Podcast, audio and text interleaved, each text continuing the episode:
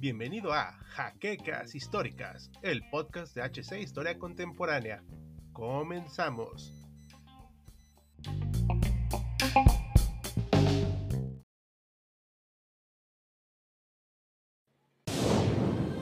Bienvenidos a HC Historia Contemporánea, la página histórica por excelencia.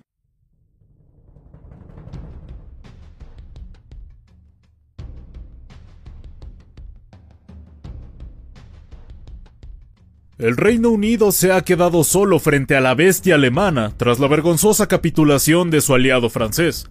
Sin embargo, tienen una barrera casi impenetrable frente a sus enemigos, el océano. Pero gracias al avance tecnológico, los ejércitos modernos no requieren solamente de barcos para atravesar el ancho mar, y la Fuerza Aérea Alemana ha demostrado una capacidad de ataque impresionante, a la par que su contraparte del ejército en tierra, que se paseó con impunidad sobre el cielo continental de Europa, pero que ahora se enfrenta ante uno de los más modernos y eficaces aviones que el Reino Unido posee, el Supermarine Spitfire, quien demostrará en el firmamento de la batalla de Inglaterra y a lo largo del conflicto, que es igual o más capaz que sus contrapartes alemanas. Bienvenidos historiadores a una nueva entrega de Achtung Panzer. Como habrán notado, conoceremos uno de los aviones más icónicos de la Segunda Guerra Mundial, el ya mencionado Supermarine Spitfire. Acompáñenos a conocer sus datos más fundamentales, algunos de sus encuentros bélicos trascendentales y sus distintos modelos. Pero antes de empezar, les recordamos que si les gusta nuestro contenido y quieren apoyarnos, pueden visitar nuestra página de Patreon cuyo enlace está en la descripción de este video. Además de que acciones como dejar su like, comentar, pero sobre todo compartir este material nos ayuda mucho a seguir creciendo. Y sin nada más que añadir, surquemos los aires dentro de la cabina de un Spitfire. Para 1934, ya se tenía buena parte de lo que integraría el diseño final del Spitfire. Un motor, los radiadores dispuestos bajo las alas, las ametralladoras e incluso la idea de ser integrado en un monocasco.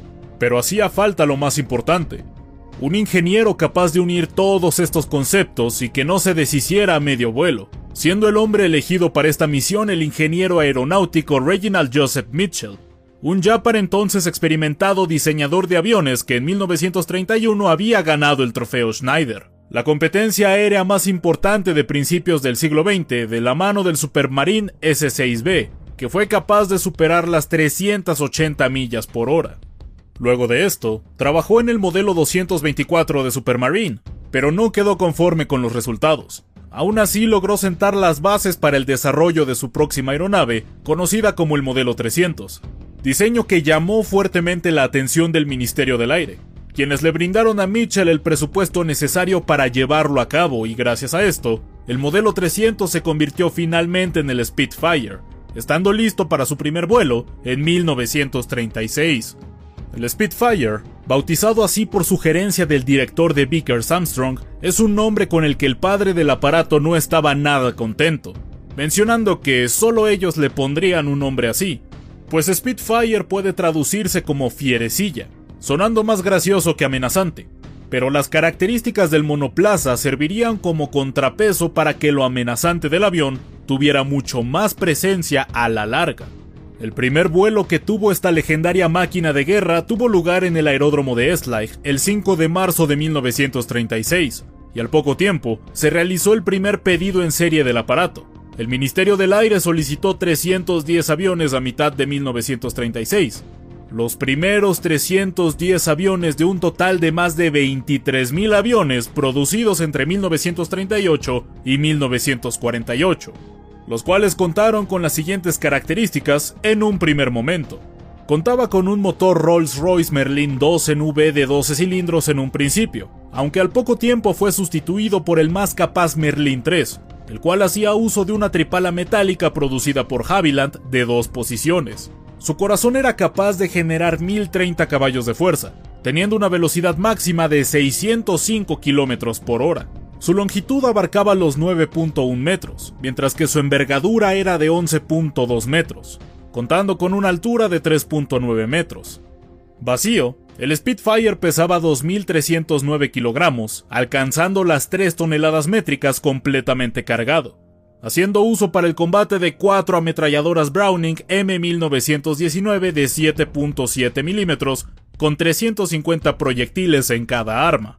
Así como también se le podía equipar con dos cañones hispano Mark II de 20 milímetros con 60 proyectiles cada uno, y en caso de ser necesario, llevar dos bombas de 250 libras. Una de las peculiaridades del aparato eran sus alas elípticas, las cuales fueron tomadas de los diseños de Heinkel de la época, pues gracias a esto lograría tener una sustentación mejor distribuida, lo que se traduce en una mejor maniobrabilidad en caso de entrar en pérdida, cualidad que le ayudaría bastante para los enfrentamientos contra las ágiles y letales alas de la Luftwaffe, como su contraparte, el Bf-109. Pese a los puntos muy positivos con los que el Spitfire fue realizado, también cabe destacarse que no era un avión perfecto, ni mucho menos, pues tenía ciertas fallas notorias, como tener una estabilidad pobre estando en situaciones de gran velocidad, que en caso de tratar de girar yendo cerca de su velocidad punta, podría irse a la dirección opuesta. Además, gracias a la complejidad de su diseño, se requería hasta tres veces el tiempo que un solo BF-109 tomaba para salir de las líneas de producción, otro punto que vale la pena mencionar es que si bien cumplió su cometido para el combate aire-aire saliendo desde los aeródromos situados en la Gran Bretaña, su versión para portaaviones, el Seafire, tenía una gran tendencia a sufrir accidentes a la hora de aterrizar en los portaaviones británicos. Todo gracias a que su centro de gravedad fue desplazado hacia la popa por las modificaciones que se le hicieron para poder ser parte de la Royal Navy. Pese a esto, las pruebas realizadas en las principales versiones del Spitfire demostraron su potencial, disponiendo del primer lote encargado para 1938, y con el desarrollo del conflicto, lograría imponerse por encima de no solo de sus rivales, sino también de sus compañeros como el Hawker Hurricane. Así que, sabiendo la historia de su producción, es momento de ver su rendimiento en combate. Aunque es reconocido por mucha gente por la defensa en la batalla de Inglaterra, realmente eran más numerosos los aviones Hurricane, pero esto no demerita su papel. No obstante, su verdadero bautismo de fuego en los aires fue durante la Guerra de Broma, cuando interceptaron cerca de Escocia a nueve Junkers Ju-88 durante una operación en octubre de 1939. Para 1940, el combate fue de manera más directa durante la fatídica invasión de Alemania sobre Holanda, Bélgica y Francia. Durante este combate sobre los cielos holandeses, los Spitfire tuvieron oportunidad de mostrar su valía ante la abrumadora Fuerza Aérea Alemana, aunque el combate más aguerrido fue durante la batalla de Dunkerque, perdiendo durante todo este periodo 67 unidades. Un detalle llamativo de este momento fue que el Spitfire, además de combatir, desempeñó distintas misiones de reconocimiento fotográfico, siendo bastante efectivo para ver las posiciones enemigas y ayudar a la logística británica. Esta función la realizó con gran éxito durante prácticamente todo el conflicto. Pero el momento que todos esperaban, la batalla de Inglaterra, fue precisamente donde mostró sus excelentes dotes nuestro avión de hoy, así como sus grandes defectos. Por un lado, sus armas no eran las más eficaces para derribar a los aviones enemigos, pues muchos de estos regresaban en un estado aceptable a Francia tras recibir distintos impactos del Spitfire. Pero debido a la fácil maniobrabilidad del avión, así como a su velocidad y capacidad de respuesta ante el enemigo, fue ganándose el aprecio de la Royal Air Force y de sus propios pilotos. No obstante, hay que aclarar que debido a su menor cantidad de derrotas y unidades perdidas, a el Spitfire se le consideró el auténtico ganador en este combate frente a la Luftwaffe y a su hermano de armas, el Hurricane, aunque este último derribó más aviones debido a que había mucho más unidades de este vehículo. El Supermarine se impuso ante el BF-109 debido a mejores decisiones tácticas del lado británico y a que no tenían un gran rango de alcance por el combustible. En promedio, una vez alcanzado el espacio aéreo británico, los pilotos alemanes tenían apenas 15 minutos de combate antes de que tuvieran que regresar a la Europa continental. A su vez, el Spitfire logró atacar con eficacia a los bombarderos alemanes, como el Junkers Ju-88, que representaba todo un reto para ser derribado, teniendo mejor desempeño frente al Stuka, el cual fue una víctima relativamente fácil para el caza británico.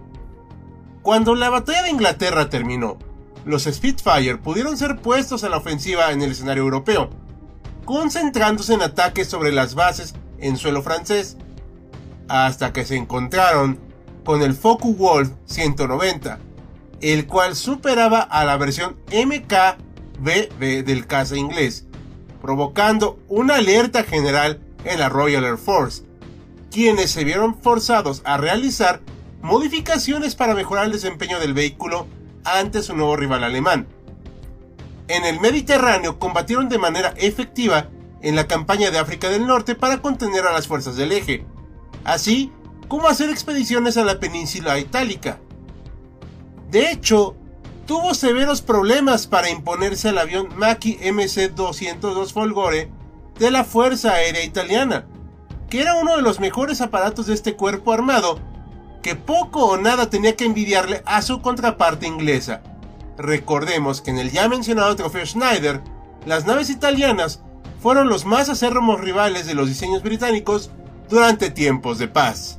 Por otro lado, en el Pacífico fue utilizado a partir de 1942 de manera extensiva para defender a las colonias británicas del embate japonés.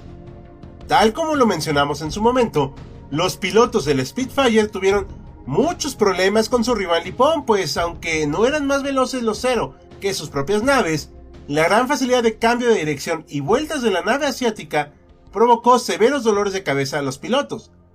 Las fuerzas aéreas de Australia y la India usaron el Supermarine para defenderse de la expansión del Imperio del Sol naciente con distintos rangos de éxito. Al pasar de la defensiva a la ofensiva, poco a poco reconquistaron terreno, logrando la total seguridad de Australia en 1943, imponiéndose ante los aparatos del imperio japonés, siendo destacadas sus acciones en la India y Birmania. Por último, un detalle curioso es que varios Supermarine Spitfire fueron enviados a la Unión Soviética para ayudarle en su esfuerzo de guerra en 1942. Aunque no fueron las versiones más recientes del aparato, vale la pena mencionarlo ya que volaron con la distintiva estrella roja del entonces coloso soviético. La última vez que los Spitfire se lanzaron al ataque fue en el contexto de la guerra árabe-israelí de 1948, peleando tanto del bando de Israel como de Egipto.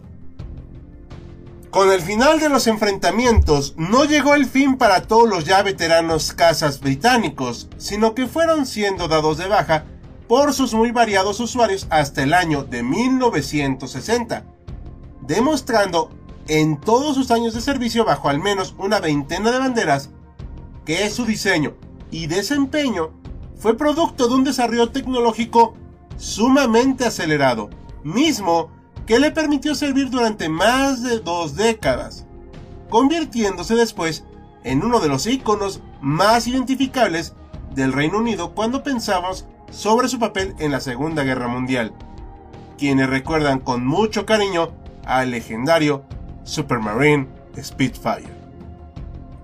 Y esto es todo por esta entrega, historiadores. Esperamos lo hayan disfrutado. Y si fue así, no olviden apoyarnos como ustedes ya saben. Les recordamos que este video fue posible gracias a nuestros amables mecenas de Patreon, como José Andrés Sánchez Mendoza y José Antonio Martínez Chaparro además de los otros miembros cuyos nombres siempre aparecen en los créditos. Sin nada más que añadir, nosotros somos de Auslander y Hal, despidiéndonos, ya nos veremos a bordo del próximo aparato.